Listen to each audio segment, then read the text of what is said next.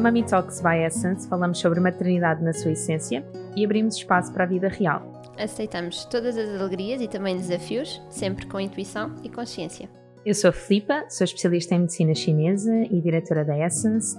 A Essence Prime Care tem um programa de maternidade com terapias complementares e com equipa multidisciplinar para apoiar famílias nesta viagem que é a parentalidade. Eu sou Catarina Gaspar, sou doula desde a pré-conceição até ao pós-parto, sou professora de Kundalini Yoga e o meu grande objetivo é contribuir para famílias mais felizes, saudáveis e divinas. Vamos começar?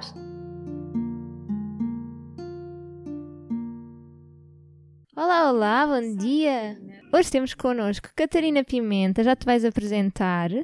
Vamos falar de sono infantil, de privação de sono dos pais e agora aqui muito atentos atentas.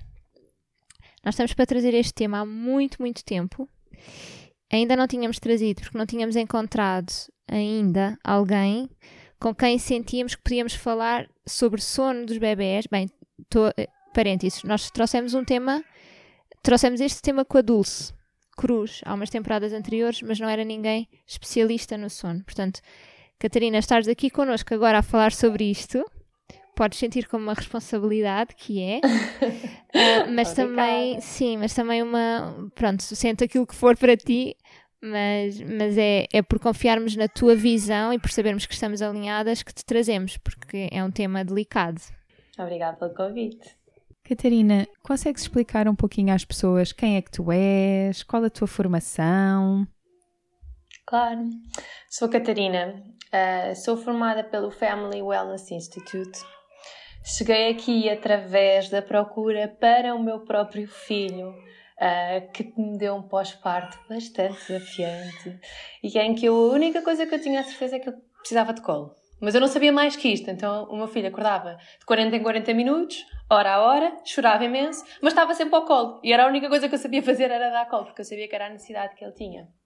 E então, assim, numa procura louca por respostas de como é que eu posso atender melhor às necessidades do meu filho, o que é que eu posso fazer para que isto tudo fique melhor para nós, uh, fui-me formar e descobri que, de facto, o que eu suspeitava confirmou-se, que é o colo é a base de tudo. Um, e não dá para ter um sono saudável sem ter colo, ok? Então é assim que cheguei aqui. Bem, a Kiki está em altas, não é? Super participativa, porque teve a dormir, a fazer uma boa cesta portanto está assim cheia de energia para estar a comunicar. Então, um, começamos logo por aqui. Colo e sono. Explica-nos qual é esta relação. Ok. Então, um bebê, quando nasce, ele é totalmente dependente, ok? Ele não é nenhum ser incapaz, mas ele é totalmente dependente. Ele não vai ser capaz de comer se nós não o alimentarmos. Ele não vai ser capaz de tirar um casaco ou pôr um casaco e muito menos ele vai ser capaz de regular as suas próprias emoções, ok? Então o adulto é necessário a toda a hora. O que é que acontece muitas vezes quando falamos nestas necessidades do bebê? Confundimos autonomia com independência. O que é que acontece? Nós achamos que um bebê, quando nasce, está pronto para ser autónomo e independente. Mas isso não vai acontecer. O que é que acontece? Um bebê nasce, é dependente, é extremamente vulnerável e vai tendo este apoio dependente do cuidador. E quanto mais próximo ele está do cuidador, quanto mais seguro ele se vai sentindo, à medida que ele vai crescendo ao tempo dele e ao ritmo dele, isto é bastante importante, ele vai desenvolver a sua autonomia. Mas tem que ser ao tempo dele, porque tudo o que é forçado deixa de ser ao ritmo dele e deixa de ser de acordo com as necessidades dele. Então, qual é que é o papel do cuidador aqui no colo? E colo não é só literalmente estar ao colo, é ser colo. ok? Eu quando falo de colo não, não significa nós podemos estar ao colo com um bebê e não estar a ser colo. É ser colo na sua plenitude, ok? E quanto mais colo este bebê tem, quanto mais colo este bebê recebe, mais seguro ele vai ser. E quanto mais seguro ele vai ser, maior é a capacidade dele ir desenvolvendo as suas, as suas ferramentas de autonomia. Eu costumo dizer, querem um exemplo de um bebê com autonomia? Olhem para um bebê de um ano, depois de disser adeus em casa, vou à minha vida, começam a ver um bebê ser capaz de, seguro, de ser seguro dele próprio, não é? Pronto, e esta é a importância do colo. E porquê é que isto é tão importante no sono? Dormir é um momento de separação. Eu repito muito isto, mas dormir é um momento de separação. E podem estar colados um ao outro mas estão separados porque estão a dormir, não é? Então, que é que é ser autónomo no sono? É fechar os olhos e saber que os pode fechar, que independentemente do que aconteça, alguém vai estar lá. E isto não é uma ferramenta que aparece de um segundo para o outro. É uma coisa que vai ser construindo, vai sendo construída. A equipa, não sozinhos, a equipa, através de, um, de uma casa responsiva, de uns cuidadores responsivos que estejam sempre lá. E claro, isto também é bastante exigente para os pais, não é? Não vamos falar aqui que isto não é. Falamos, ah, é super fácil. Não é. É de uma exigência imensa. Esta dependência é de uma exigência imensa. Queria perguntar-te, Catarina, o que é que é. Um, quando as pessoas te chegam, ou que dúvidas, quando chegam dúvidas, quais são assim aquelas que tu sentes que é mais importante esclarecer e que pode trazer mesmo muita qualidade de vida aos pais e aos bebés? Acima de tudo, saber que as necessidades dos bebés estão garantidas. A primeira dúvida que eu acho que assim é que mais me chega é: posso adormecer o meu filho ao colo? Pode. Pode. E não há mal adormecer ao colo com 4 ou 5 anos, ok? Eles não vão ter 40 anos e pedir-vos para adormecer ao colo na mesma. Não há mal nenhum. Eu acho que é assim a primeira grande dúvida que surge é o meu filho pode continuar a dormir ao colo com um ano, com 5 meses, 6 meses, à vontade, ok? Uh, e este colo é, lá está o que eu estava a falar, esta base da segurança. Outra grande dúvida uh, que, que eu sinto que me aparece muito é esta... Um, este conflito geracional que está a haver neste momento em que, com a própria intuição da mãe, é, será que eu estou a fazer as coisas bem? Será que eu estou a atender o meu filho da melhor forma? Será que eu estou a prejudicar de alguma forma no sono? Um, e eu falo muito deste conflito geracional porque nós estamos a mudar esta nossa sociedade mais nova está ah, a começar a mudar, a ver a educação da forma diferente e muitas vezes temos os familiares, os profissionais de saúde com outra forma de pensar, entrar aqui um bocadinho em conflito. E eu acho que para mim esta tem sido a grande dúvida dos pais hoje em dia. Será que eu estou a fazer tudo bem no sono do meu filho? Será que eu estou a prejudicar de alguma forma? Que bom. Existe um post no teu Instagram que eu acredito que, que, que dê que falar uh, que é o porquê dos despertares noturnos serem importantes. Fala-nos sobre isso. Ah, é tão importante um bebê acordar à noite. Eu sei que isto não é uma coisa que os pais normalmente gostam de ouvir, mas é mesmo importante eles acordarem à noite. Um, muitas vezes uh, estamos focados no como é que o bebê adormece e tu não à volta do pode adormecer ao colo e pode adormecer a mamar, mas nós temos que ir à raiz disto tudo. É porque é que este despertar está a acontecer? E em primeira linha, um despertar noturno é um mecanismo de sobrevivência de um bebê. Okay?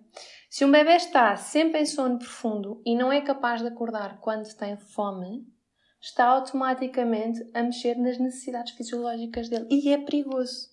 Portanto, é bom o bebê acordar. Se um bebê se sente desamparado, é ótimo ele acordar e poder dizer: Mãe, estou super. Bem, pai, estou super inseguro, preciso de colo. Isto é é, é importantíssimo, sobretudo quando falamos nos primeiros meses. Ok? O que é que acontece muitas vezes? Nós preocupamos na forma como o bebê adormece e não na razão pela qual ele acorda. Então vamos nos perguntar, o que eu costumo dizer muitas vezes, vamos perguntar porque é que este bebê acorda, que mensagem é cá aqui por trás uh, disto tudo? Será que ele está com fome? Será que ele se sente inseguro? Será que ele tem saudades dos pais? Porque também acontece aos bebés e crianças, muito importante, com 2, 3 anos acordarem à noite. Mãe, pai, tenho saudades. Isto é espetacular, ok? Isto é um ótimo sinal, eles estão a ser capazes de já compreender as próprias necessidades.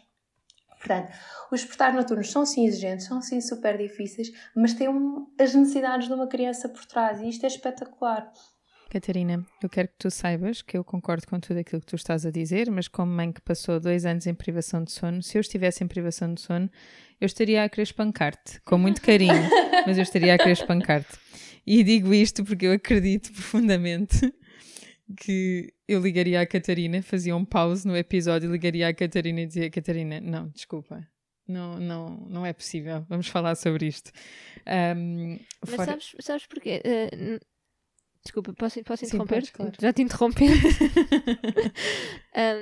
um, não sei se, se, era o caso e provavelmente não era, mas aqui entra também uma grande mancha de pessoas que é o bebê desperta, ok, ótimo despertar, mas e como é que eu readormeço? E se eu não Exato. posso usar a mama, Exato. então, ou se eu não posso dar colo, então Aí é que entra o conflito. Repara, Exatamente. no caso da Diana, e só para contextualizar, para vocês perceberem o quão grave era, a Diana acordava 18 vezes por noite. Ou seja, ela não dormia. Com que idade? Em que altura? Põe Foi até aos isso. 2 anos. Foi até aos 2 anos. Sempre? Do Sim, dia todo- 1 até ao dia 2, Hum, até ao dia 2 anos, 18 vezes por noite? Eu lembro-me de, de um modo geral, não consigo dizer isso dessa maneira, mas posso dizer que os melhores dias, quando eu estava na clínica e tinha energia, eu lembro-me de comentar com os pacientes que a Diana tinha acordado só 9 vezes. Então, mas olha, agora que a Catarina estava a dizer, se ela dessas 9 meses, nove vezes, 5 acordava a dizer, tenho saudades tuas. Eu sei, é- É atenção, o, o que, é o o que eu quero dizer é, e, e- e- era era isto que eu ia dizer nesta sequência, que é, eu hoje, eu hoje em dia consigo perceber uma série de coisas que eu à data não estava disponível, ok? E uma delas é, quando nós estamos, e estávamos em off a falar sobre isso, quando nós estamos em privação de sono, nós começamos a querer recorrer a tudo. É um desespero É real. um desespero real, ok? A privação de sono é usada como tortura em certos países, ok? É real. Um, eu lembro-me das três primeiras noites eu não ter dormido, e não era porque a Diana não dormia, era porque eu fiquei a contemplá-la. No pico de adrenalina pós-parto, eu fiquei a contemplá-la. Como é que isto é possível? Como é que eu pari? Como é que este bebê um existe? estado de alerta também, não é? E estamos muito atentos ao nosso bebê, portanto, isto é completamente fisiológico. Um, mas assim que cheguei a casa, subida de leite, não sei o que, começou aí. E não querendo entrar por questões pessoais, porque de facto nós também tivemos algumas situações, mas o que, o que eu quero partilhar é que eu não me informei o suficiente sobre esta questão do sono, ou seja, eu sabia que era expectável um bebê efetivamente não ter um padrão de sono, mas eu sempre ouvi dizer que os bebés dormiam muito. Então eu acreditava que, pelo menos em algum período do dia, eu ia ter momentos em que a minha filha ia dormir muito. Mas ela não dormia quase nada nas cestas durante o dia e quase nada à noite. E, ora, eu tinha momentos em que tinha que ser produtiva ou ia trabalhar, porque já falámos sobre isto aqui várias vezes, que eu 10 dias depois do parto estava na clínica, mas hum, eu testei várias coisas, várias mesmo, e nenhuma funcionou. Essencialmente, hoje eu entendo que eu não estava assim tão disponível. Eu lembro-me da Diana ter para aí um ano e meio, e foi na altura do Covid, portanto, uh, na altura tivemos que ficar confinados em casa, e hum, eu lembro-me de pensar: ok, curiosamente amanhã não tenho consultas online. E eu estive extremamente disponível aquela noite. Extremamente disponível. E eu comecei a perceber que o facto de eu não ter nada programado importante que necessitasse do meu descanso cognitivo e eu pudesse estar somente focada na minha filha, me dava uma paciência e um descanso muitíssimo diferentes. Agora, temos que ter noção que a sociedade, efetivamente, não pode Exatamente. parar a sua atividade, não é? A esmagadora Uhum. maioria das pessoas não está nesse, nesse contexto um, e, portanto, fica bastante complicado. E, além disso, mesmo para quem efetivamente até pode estar nesse contexto, pode não estar disponível e também é válido. Claro. Uh, eu quero dizer-vos que, da nossa parte, nós testámos 300 mil coisas e era isso que eu estava em off a dizer à Catarina. Um, e por isso acho que é super importante trazermos hoje o que é que é esperado dos bebés, não é? E quando falamos do que é que é esperado dos bebés, é tanto em ritmo noturno quanto nas cestas. Uh, acho que explicar isto do ponto de vista de faixa etária, mas retirando pressão aos pais, porque depois o que é que acontece? Ah, ele devia estar a fazer quatro cestas por dia. Ai, mas só fez Exatamente. duas. Ai, mas espera, só fez duas, se calhar vai dormir mal à noite. Ai, se calhar hoje à noite dormiu mal porque não fez aquela cesta. Ai, meu Deus, eu devia ter adormecido. Isto é uma pressão Horrível. horrível para o Horrível. cuidador. Um, e quando eu digo cuidador, E há muita pressão sobre o adormecer, que é uma coisa que eu falo muito. Há muita pressão do tem que estar a dormir agora, tem que estar a dormir Exatamente. agora, meu Deus, e quero só deixar aqui duas ressalvas que não só eu senti como mãe, mas também ouço efetivamente em prática clínica, que é quando eu menciono a pressão sobre o cuidador, é porque essa pressão é transmitida ao cuidador, chamemos cuidador auxiliar, quando nós, cuidadores principais, não estamos presentes. Ou seja, ah, mas a avó não adormeceu quando devia, pois, e agora nós é que temos que lidar com isto à noite. Isto torna-se uma pressão familiar barra social, porque pode não ser diretamente uh, familiar uh, que está a cuidar aqui uh, do, do nosso bebê, mas torna-se muito, muito desafiante Um, e a outra coisa que eu ia dizer, e tive um bloqueio cerebral entretanto, mas era interessante, eu já meio de lembrar e já digo. Deixa-me só dizer-te uma coisa antes disto tudo, que é, há bocado eu dizia, é importante nós percebermos que mensagem é que está por trás dos despertares noturnos do nosso filho, não é?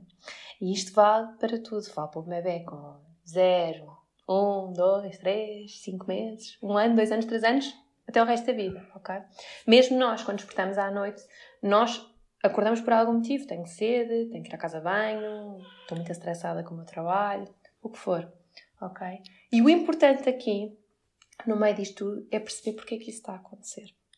Okay? E isto é possível. Ou seja, é mesmo possível nós percebemos porque é que um bebê está a acordar à noite. Eu não gosto muito de tornar as coisas pessoais, sobretudo quando, quando falo de sono, mas posso-vos dar o exemplo uh, do meu filho. E o que é que nós percebemos? Nós percebemos que o meu filho era extremamente sensível à luz, por exemplo. Então, para ele, tomar banho com as luzes do banho todas acesas, ele acorda à noite. Porque o copinho dele da sensibilidade enche rapidamente. Ok? Outra coisa, fala-se muito das janelas de sono, e isso é uma coisa que eu já vou falar a seguir. O meu filho nunca fez as janelas de sono das médias, cá por aí nada, muito mais abaixo. E é importante nós também percebermos o que é que funciona aqui em casa. Ou seja, que motivos é que levam um bebê a despertar à noite. Por isso é que eu dizia, não vale a pena nós irmos a ver como é que ele adormece, porque a forma como um bebê se sente seguro dentro da própria família acaba a própria família. Ninguém é ninguém para dizer a uma mãe como é que adormece um filho. Ninguém é ninguém para dizer a uma mãe como é que vai fazer o seu próprio filho sentir seguro em casa. O que é importante perceber é porquê é que este bebê está a acordar? O que é que ele nos está a tentar dizer? Há alguma sensibilidade aqui por trás? Será que ele está tempo, muito tempo acordado durante o dia? Será que ele está pouco tempo acordado durante o dia? que é que há aqui por trás? Tanta coisa. Como é que está este emocional desta família? Como é que está esta relação desta família com o adormecer e com o seu próprio trabalho? Posso interromper-te para dizer uma coisa, para dar aqui um exemplo que ainda aconteceu ontem à noite. Aqui que à noite normalmente uh, à noite ela adormece a mamar e, e aconteceu, pá, e passados, não sei, 15 minutos, 20 minutos ela estar a dormir, começar a choramingar. E eu fui lá, ela abriu os olhos, viu-me, eu disse que estava ali ao lado dela, fiz assim um, um, um, movimento que ela gosta, não é? Na fraldinha, assim, e ela continuava com aquele som. Eu pus-lhe a Xuxa, ela deitou a Xuxa fora. Tipo, ok, ela continuava, então levantei-a. Levantei ela, deu um arroto que estava ali preso e que é comum nela e eu já conheço. E posei-a, virei assim mais de lado, ela ficou a dormir, super tranquila. E naquele momento que eu saí do quarto pensei: quantos bebés não são deixados a chorar e precisam de arrotar. Imagina. Exatamente. É mesmo. Mas isso também é preciso nós estarmos conectados com, com os nossos filhos e temos esta disponibilidade emocional e física para isso, não é?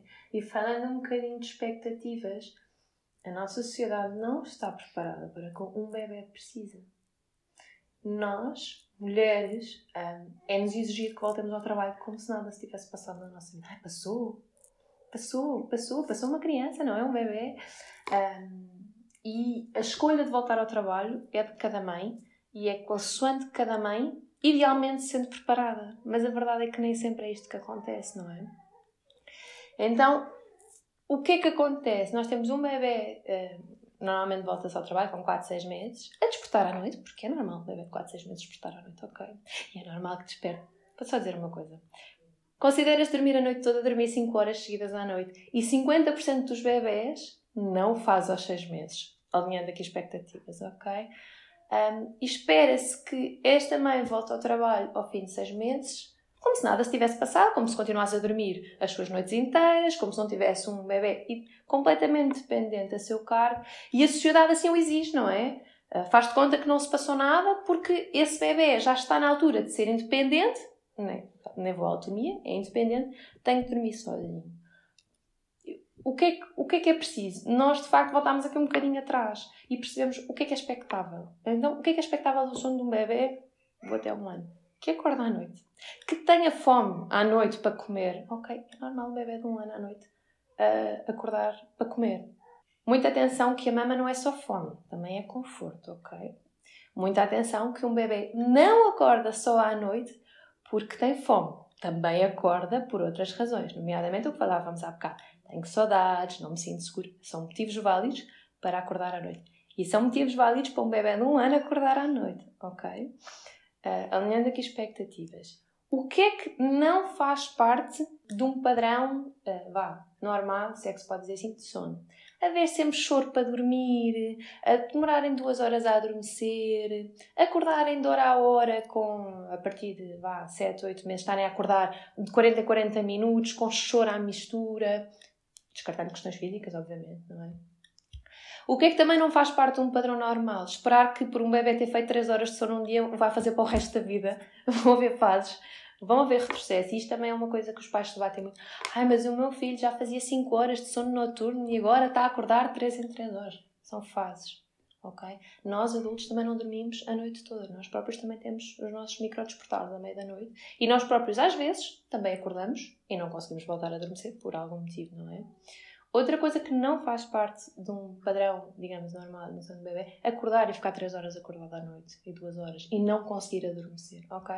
Isto tudo são sinais que nós temos que estar atentos. Agora, esperar que um bebê durma a noite toda com um ano. Não significa que não aconteça. Só não Exatamente. é o normal. É isso mesmo. Ou seja, o que não se pode fazer é generalizar porque não é o geral. Bebê, há bebês de dois meses que dormem 12 horas à noite. Ah, pois não conheço muitos, mas eles acontecem, ok? Não quer dizer que sejam todos assim. Nem quer dizer que um bebê que com 3, 4 meses faça 6 horas, 7 horas seguidas à noite, não, passando depois pelos 4 meses, não volta a haver uma regressão ou progressão do sono e passem a acordar um bocadinho mais à noite. O que é que é importante? Nós percebemos porque é que isto está a acontecer. Nós estarmos conectados e irmos à volta e perceber que não se acorda só por fome, nem se acorda só por janelas de sono. Sim. Gostava apenas de acrescentar aqui uma componente que tem uma visão mais da medicina tradicional chinesa, mas que uh, acredito ter toda a relevância. O sono, aos olhos da medicina tradicional chinesa, está muito associado à energia do coração. E, portanto, a energia do coração está em corregulação com a da mãe na verdade está com todo o ambiente familiar, mas principalmente a da mãe. Ou seja, uma das coisas que nós dizemos é que se na casa toda tiver um grande rebuliço, mas a mãe tiver calma, o bebê assume essa hum, linha direta. Ok? Se efetivamente uh, o ambiente da casa tiver, vamos colocar isto no total oposto, está todo bastante sereno, mas a mãe está bastante acelerada, esse é o que vai ter aqui o papel mais importante. Mas a casa toda, sim, tem uma influência muito, muito importante. E eu, eu tento ter sempre muito cuidado ao partilhar isto, porque isto traz ainda mais pressão à mãe. Mas a verdade é que este bebê esteve dentro de nós quase 10 meses. Este bebê. Com escada? Exatamente. Este bebê efetivamente um, precisa de nós pelo menos de uma forma constante durante nove meses pós-parto para efetivamente ter aquela transição do intrauterino para o extrauterino, que é quando o bebê ganha a percepção. E então, esses primeiros nove meses, e estamos a falar do mínimo dos mínimos, ok? Sim. Mas estes nove meses são cruciais. Uma das coisas que ajuda bastante e que nós recebemos uh, bastantes mães em pós-parto, independentemente de um, já terem uh, seguido a gravidez connosco na Essence ou sejam novas pacientes, é trabalharmos esta parelha, não é? Mãe-bebê. E, e, eu acho que é por isso que nós temos tantos, uh, tantas famílias que estão nesta, nesta circunstância a ser seguidas por nós, um, porque de facto o bebê fica muito mais sereno. E às vezes as pessoas, quando agendam consulta, é ah, porque eu quero agendar consulta para fazer aquele, aquele tratamento do sono. Não é tratamento do sono. e então eu quero já desconstruir isto para todas as pessoas que enviam mensagem sobre isso. Não é tratamento do sono. Tem de facto também essa consequência em que a mãe se sente muito mais capaz, não está tão cansada, é muito mais fácil uh, gerir a componente emocional, principalmente para quem está em privação de sono, e aí sim. Um, eu, eu acho que fui exemplo disso, que é em plena privação de sono, eu estava perfeitamente capaz. Então, como é que é possível uma pessoa em dois anos de privação de sono efetivamente estar tão sã? E eu aí, de facto, acredito plenamente que está associado um, a, aos tratamentos da acupuntura, de fitoterapia e a alimentação que eu tinha. Um, e acho que só não teve consequências nefastas também para a nossa família, nomeadamente para a nossa filha, também porque eu tinha isso em consideração. E sim, eu também fazia acupuntura à Diana, e quando eu fazia acupuntura à Diana, eu também notava que era melhor o sono dela. Mas, um, mas é muito interessante, porque de facto, quando nós começamos a ver isto num contexto um pouco maior, às vezes as pessoas diziam-me assim: Ah, então, mas e, hum, e porquê é que não fazes acupuntura todas, eh, todas as vezes para ela conseguir dormir à noite? A verdade é que nem sempre nós fazemos efetivamente tudo aquilo que nós sabemos fazer e não é por isso que somos melhores ou piores profissionais ou melhores ou piores mães. Um, mas, mas tinha um grande impacto nela. Então, esta questão do coração não é nada, em nada diferente daquilo que tu estás a explicar a nível cerebral, um, desta corregulação tão essencial entre hum, mães e filhos, não é? Uh, e pais também. Um, e uma coisa muito interessante que também já vi na tua página que é não haver ansiedade para o adormecimento, porque esta ansiedade Sim, para nós, é esta ansiedade para nós em medicina chinesa é este expoente uh, máximo patológico da energia do coração, ou seja, quando nós estamos já nessa vibração, efetivamente já houve uma disrupção energética, então é muito interessante. E, por fim, só para uh, vos deixar aqui algo que às vezes partilho em consultório, um, principalmente na altura da erupção dos dentes, é a altura em que o sono fica mais uh, desafiante. E eles sofrem muito, coitadinhos. Eles so mas eles sofrem mesmo, mesmo muito. Me mesmo, mesmo muito. E a nível, lá está, da energia do estômago e do coração, é, a energia fica muito fogosa, porque é necessária aquela inflamação para os dentes supurarem.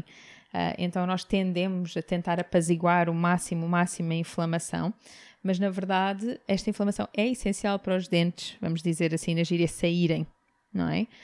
Um, e há bebés, inclusive, que chegam a fazer febre e ter outro Sim. tipo de, de, desconfortos, mas um, existem aqui de facto tratamentos que nós podemos fazer para apaziguar, não a questão da inflamação, que essa inflamação é fisiológica, portanto, não vamos estar a bloquear um processo fisiológico, mas para conseguir apoiar o bebê para como se fosse uma gestão de dor uh, e como se fosse um apaziguamento emocional do que se está a passar.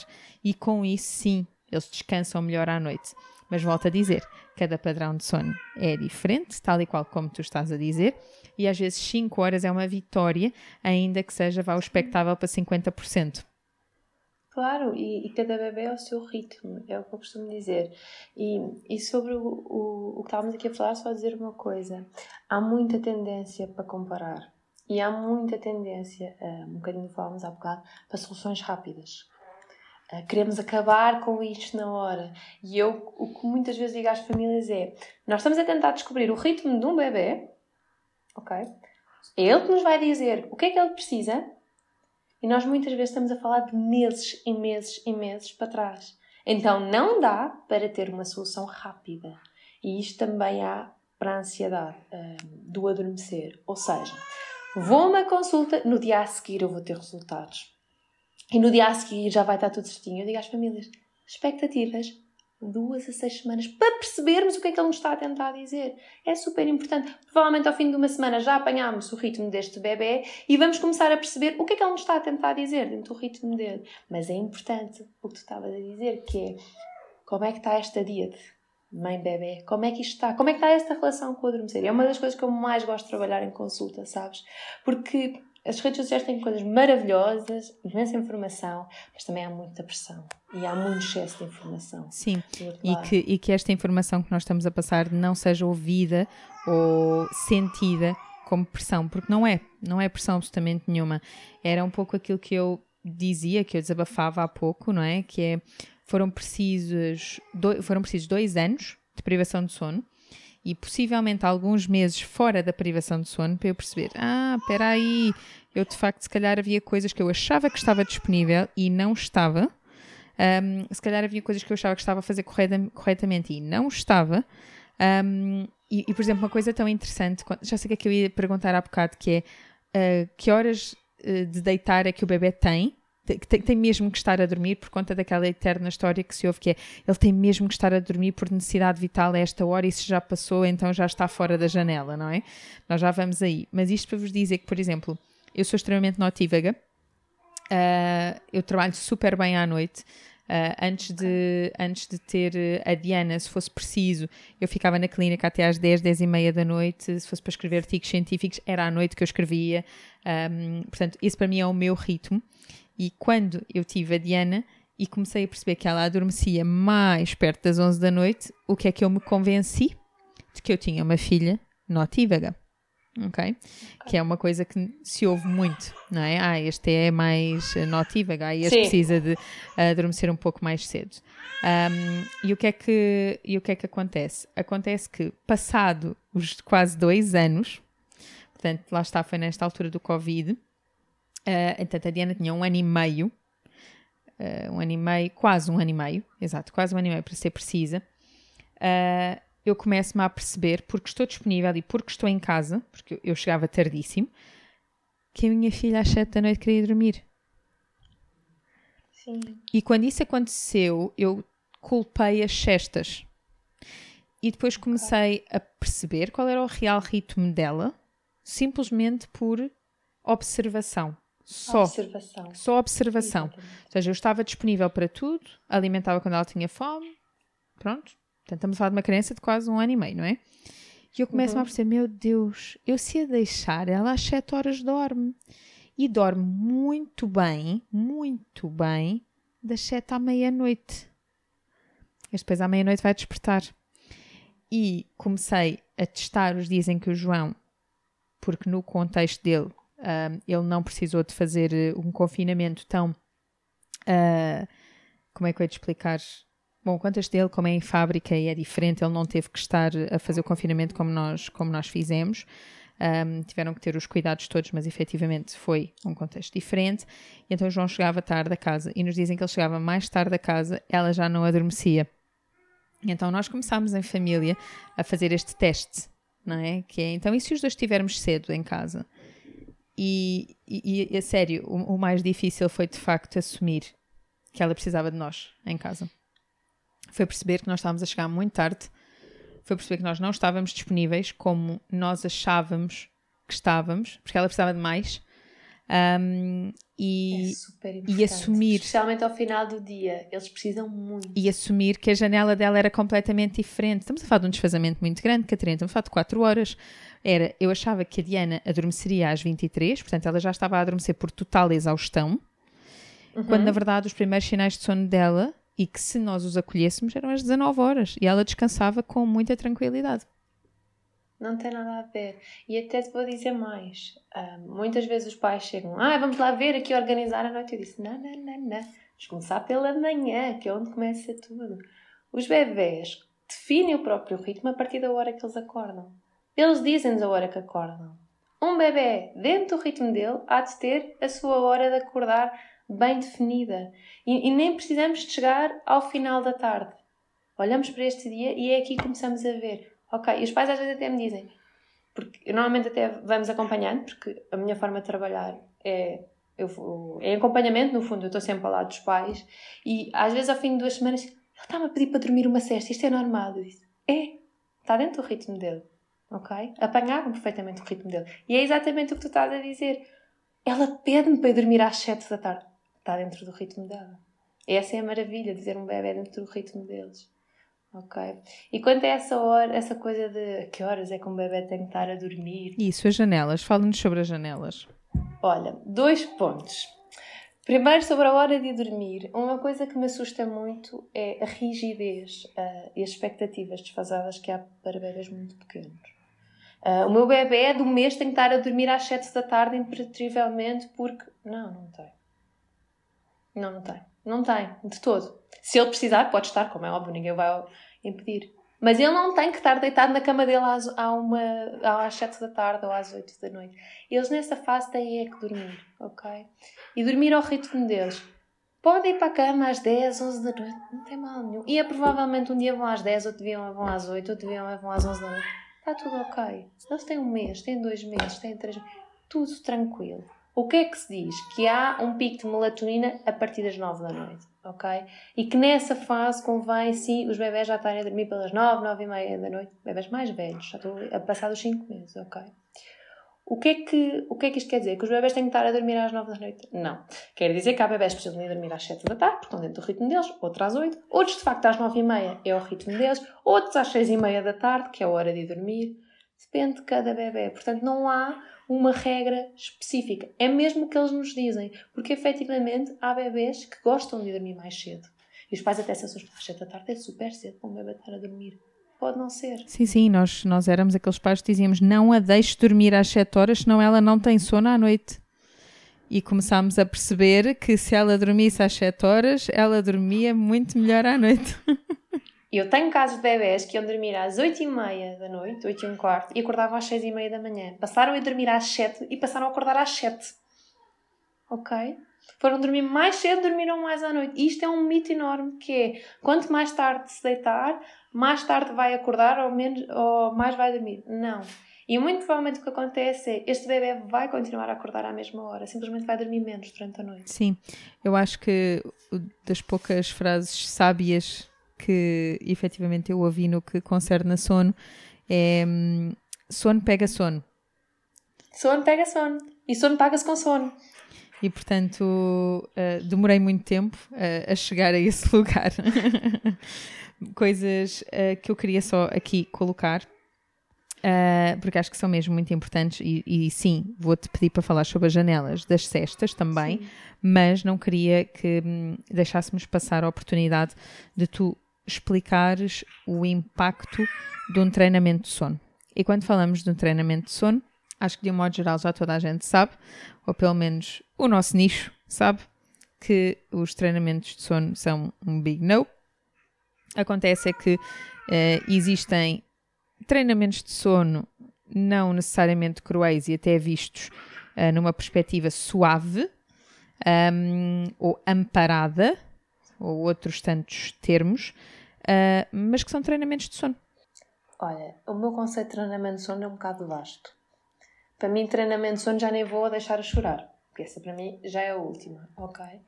Para mim, treinamento de sono é alguém dizer a uma mãe como adormece um filho, porque não está a atender às necessidades desta mãe e à sua intuição, e tudo o que falha isto também está a falhar às necessidades do próprio bebê, ok? Estamos a entrar na, na dieta mãe-bebê e isto é treinamento de sono. É treinar o sono da mãe e do bebê. Dizer a um bebê, a uma mãe onde é que o seu filho deve dormir, que não deve dormir na cama com ela, que tem de dormir no berço ao lado, que tem de dormir no quarto ao lado, é treino de sono, ok? Que é importante passar as informações sobre a segurança. Isso, claro que sim, tem que se fazer. Agora, Treino de sono inclui deixar a chorar, dizer a uma mãe como adormecer um filho, dizer a uma mãe onde é que o próprio filho deve dormir.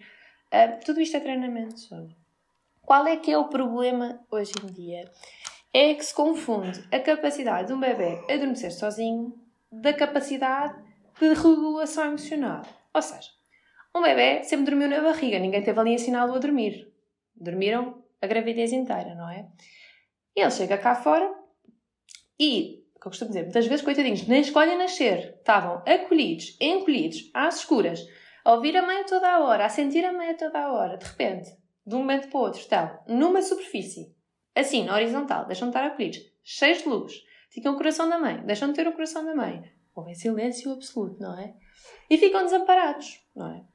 Então, qual é que é a diferença aqui entre o adormecer sozinho e a desregulação emocional? Eles dormiam sozinhos na barriga, mas eles chegam cá fora e não têm essa capacidade. Porquê? Porque não estão seguros. Ok? Então o que é que acontece quando há um treinamento de sono? A partir do momento que há stress no corpo do bebê, já passámos a fase do adormecer sozinho, já estamos em regulação emocional. Ok? E o que se confunde é a diferença entre a capacidade de um bebê adormecer sozinho, que o fazia na barriga, com a regulação emocional. E um bebê não tem a capacidade de se regular emocionalmente até aos 5 anos, pelo menos. Ok? Quais são as ferramentas que o bebê tem de se regular? Colo e sucção. Não há mais nenhuma. Não podemos inventar. Ok? Então o que é que acontece muitas vezes? Nós confundimos a capacidade que o bebê tem de adormecer com a capacidade de se regular emocionalmente. E o que é que acontece quando deixamos um bebê a chorar? Então, o nosso cérebro tem assim uns piscas-piscas de alerta de sobrevivência, não é? A tal coisa dos despertares noturnos que eles chamam e dizem: Ah, calma, tenho aqui uma necessidade por suprir. O que acontece é Estou completamente desregulado emocionalmente. Preciso que alguém me ajude. Então, ao choro, ao desespero e ao desapego. Ok, é o que acontece. No fundo, qual é que é o estágio final disto? O cérebro continua em stress, mas ele sabe que pode pedir ajuda à vontade não vai aparecer ninguém. Isto é consequência de um treinamento de sono. Pronto. Espero que tenha sido clara mais ou menos. Mas, em último estágio, é um bebê saber que pode gritar e chorar que não vai estar lá ninguém para ele. E vai continuar a ter níveis elevados de stress, porque já há estudos sobre isso. Sim, sim. Só não está a demonstrar, não é? Exatamente, e ao longo dos anos. E nunca mais me esqueço de uma palestra que eu ouvi online. Um, se eu me lembrar do nome do terapeuta, eu, eu partilho. Um, mas ele era pedopsicólogo e ele dizia que muitas vezes queremos que os nossos filhos adolescentes venham falar connosco e pedir ajuda, mas nós não tivemos disponíveis uhum. quando eles precisaram. E, e que as primeiras perguntas que ele faz quando os pais uh, querem levar um adolescente ou uma criança ao, um, a um consultório por algum problema é voltar atrás e perguntar como é que nasceu e, uh, aliás, como é que foi a gravidez, como é que nasceu e, um, e como é que era o sono do bebê. Eu achei incrível. É. é verdade, é. Tudo começa na forma, no dia em que eles nascem. E nesta disponibilidade para ser colo. Mas lá está, para esta disponibilidade de ser colo é preciso um conjunto de fatores Sim. estar alinhados. Uma coisa que eu digo muito em consulta é assim: não tenham vergonha de pedir, vale tudo, com a maior das latas. Não é quando o bebê tem um mês, é quando tem um ano. Quer ajuda, quando tem seis meses, precisa de refeições, precisa de ajuda cá em casa. Sim. Porque esta ajuda imediata do pós-parto é pós dois, três meses. As pessoas acham que ao fim de três meses já não estamos em pós-parto. Sim. E outra coisa, Catarina, sabes que eu acho que acontece tanto, uh, principalmente nesta indústria do sono, vou chamar assim, que, ah, mas funcionou, ah, mas eu tive, mas eu tive alguém que esteve lá e que me ajudou e depois, passado dois dias, o bebê estava a dormir a noite toda, portanto isto funciona. Nós não sabemos é a, a que custo.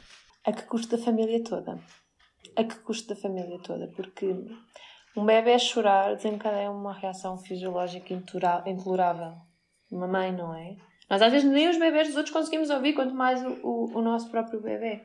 Então isto deixa marcas. E não deixa só marcas no bebê, deixa marcas numa família. Uhum deixa mesmo marcas numa família. E muitas vezes é achar que não há alternativa, que não há solução possível, que aquele é o único caminho. Mas há solução. Eu costumo dizer, não é preciso viver em privação de sono. Não há noites de 12 horas.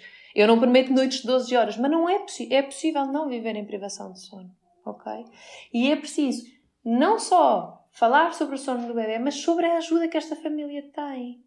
E muitas vezes o que acontece é nós achamos que não há solução. O estado de desespero é tal que, por favor, façam com que isto acabe agora, não é? Sim. Olha, queria não deixar passar esta, esta ideia, se puderes aqui também esclarecer um bocadinho. Uh, da, daquilo, é preciso que o bebê esteja a dormir no escuro, uh, em que altura, quantas cestas é que são precisas durante o dia, quanto tempo é que o bebê deve estar acordado e mais do que isso já é prejudicial, enfim, assim uma série de teoria que, que às vezes nos chega e que, como tu dizias e bem no início, nos faz duvidar e nos faz uh, aqui ativar esta sensação de culpa, de angústia e de impotência. De, até estamos a estragar os nossos filhos, não é? Olha, quanto ao número de cestas, um, normalmente também é tema. Porque aos seis meses eles têm que fazer duas cestas. Mas se aquele bebê fizer cestas de 40 minutos e precisar de três cestas, porque aos seis meses são duas cestas, ele já não pode dormir a terceira cesta. Não. Ignorem isso tudo, ok? Olhem para o vosso bebê e para as necessidades que ele tem. Se ele precisar dormir as três cestas, ok. E há de, quatro, de seis meses dormem quatro, porque 40 e 40 minutos, tudo bem, tudo certo, ok? Como é que ele chega ao final do dia? Ele está bem, então, tranquilo, uhum. ok? E mesmo esta coisa das transições de cestas há uma grande pressão porque temos que enfiar os bebés em janelas e em, em potezinhos. Não. Se eles estão bem, está tudo tranquilo, ok? Não tem mal nenhum de um bebê de 12, 13, 14 meses continuar a fazer duas cestas. Se ele precisa delas e se ele está bem, está tudo certo, ok? Tirar pressão sobre o número de cestas. As janelas de sono, assim, eu acho que isto é o que mais corre o Instagram janelas de sono e tem que estar a dormir às X horas e não pode passar. É importante sim ver. É, é graças a Deus que há uma média que se pode olhar e que nos pode dizer Mas os bebés não são todos iguais, nem têm todas as mesmas necessidades de sono. Eu há bocado dei o exemplo do meu filho. O meu filho não para, quieto um centro segundo em casa. Ele não para. Ele, eu às vezes fico cansada de olhar para ele, vocês não têm noção. Ele não para quieto um centro segundo. Então, como é que é possível este bebê ser sequer comparável a um bebê mais sossegado e caber dentro daquela janela de sono? Então, se eu olhasse só para esta média e não olhasse para o meu bebê e para os, meus, para os sinais que ele me dá, e reparem, sinais que ele me dá não tem só a ver como é que ele adormece para aquela cesta, tem a ver como é que ele chega ao final do dia, como é que ele está durante a noite, como é que está o humor dele. Há tanto para além disto, ou seja, não é só olhar para aquela janela de sono. Então, provavelmente, o meu filho já estaria hiper cansado quando eu ia adormecer para a cesta. Portanto, as janelas de sono são ótimas, são uma maravilha, dá para ver, mas atenção que nem todos cabemos dentro daqueles potezinhos. Há bebés que, de facto, por serem mais sossegados e serem mais atentos a outras coisas, claro, ficam mais tempo que a média. E há bebés que são umas pulgas que não param quietos um segundo, então precisam de dormir um bocadinho mais cedo. Portanto, e, e, muitas vezes chega uma família, ah, porque eu estou super nervosa, porque eu tento que àquela hora já esteja a dormir e de facto aquele bebê não tem sono naquela hora. Ou já está super cansado. Olha, lembrei-me de outra pergunta que, que acho muito importante. Um, às vezes, estou a lembrar-me de alguns exemplos que aconteceu com o Vasco e, e agora com a Kiki mais, mais desperta, não é? Principalmente a partir dos 3, 4 meses, uh, isso também se verifica, que é há alturas em que eu tenho mesmo de os conter para agora precisas mesmo de dormir. E isto acontece quando a ponho na mochila, por exemplo, ou seja, ela, como é que eu vejo, né? Ela está a brincar muito bem. Passado, sei lá, uma hora e meia, duas horas de estar tranquila, não quer dizer que esteja sempre a brincar, vai oscilando entre estar no colo, estar a mamar, estar no chão, enfim. Mas ela está bem, está bem disposta. E passado aquele tempo começa a choramingar ou começa assim a ter uns, umas vozes diferentes que, que são no meu, no meu ouvido diferentes e eu trago-a para ver se ela quer começar a, a descansar. E às vezes, quando a ponho na mochila, ela afasta-me, sabes? E faz aquela coisa de. E começa assim a querer choramingar na mesma. E passado 5 minutos ela está a dormir. Vamos só contextualizar Sim. aqui: aqui tem 6 meses. Tem 6 meses. Um, e com o Vasco também, também havia assim esses momentos que, que às tantas era pronto. Agora eu sou a mãe, eu vou cuidar de ti e neste momento eu estou a ver o que é que tu precisas.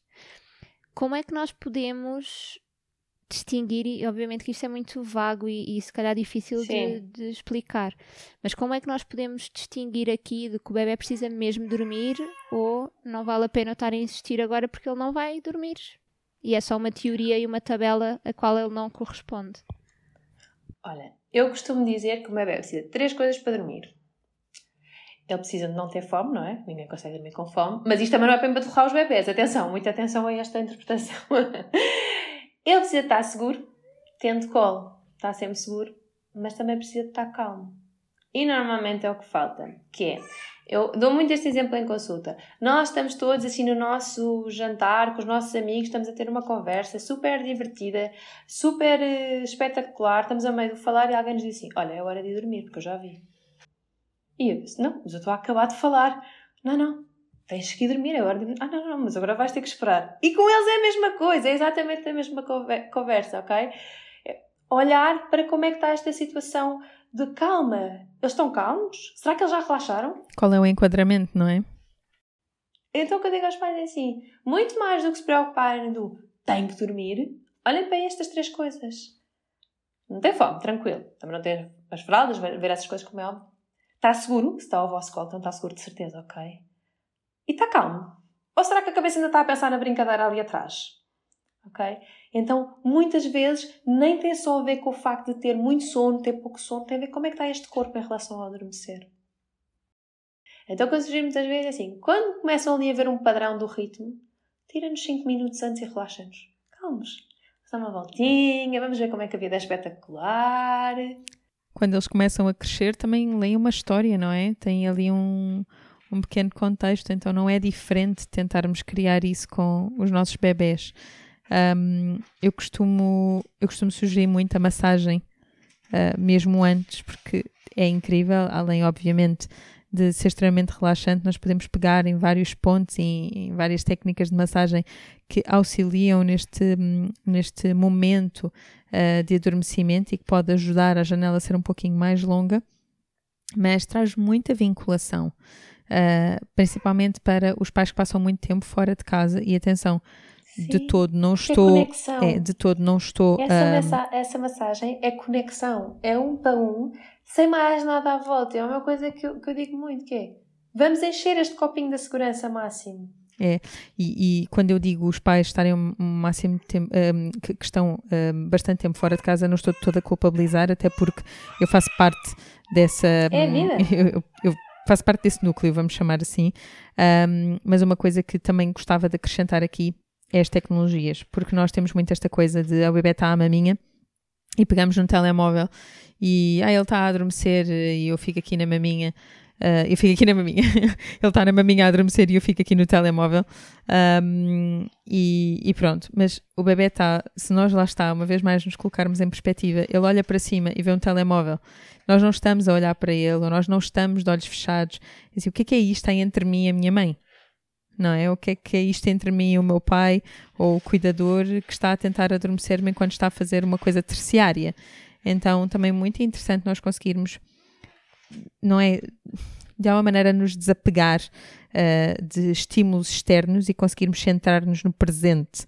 E este momento com os nossos filhos, conexão. estes momentos com os nossos filhos são momentos de plena vinculação e conexão, são momentos que não se vão repetir, nem mesmo se tivermos 10 filhos. Os momentos com este filho não vão repetir-se nunca mais. Eu costumo dizer que eles têm o copinho deles da fome, não é? Vão ter da sua fomezita durante o dia. Mas também tem o copinho da segurança. Tem que ser todos preenchidos. Sem dúvida. E é importante mesmo, porque dormir é sobre separar. E por mais que estejam lado, estão-se a separar, estão de olhos fechados. Acho que isso muda, traz aqui uma nova perspectiva à questão do sono. Se nós olharmos para isto desta forma, é, traz mais gentileza, não é? Mais empatia também. Mais leveza. O sono é suposto ser bom. Sim. É bom para todos, tem que ser bom para todos. Não pode ser só bom para um em casa, tem que ser bom para todos. Sim, que mensagem bonita aqui para terminarmos. Obrigada, Catarina, por, por nos trazer esta informação. E entretanto, uh, famílias que te queiram encontrar, como é que tu estás no Instagram? Estou do colo ao sono, sono infantil. Perfeito. Obrigada. Obrigada, Catarina. Obrigada. Volta sempre. De certeza que teremos aqui mil episódios para te trazer. E a todas as famílias que estiverem a passar por uh, algum desafio associado ao sono, a Catarina repetiu várias vezes, mas eu vou reforçar: peçam ajuda, não estão sozinhos. Sim. Um grande abraço e uma boa semana. Um beijinho. Obrigada. Até ao próximo episódio. Beijinhos.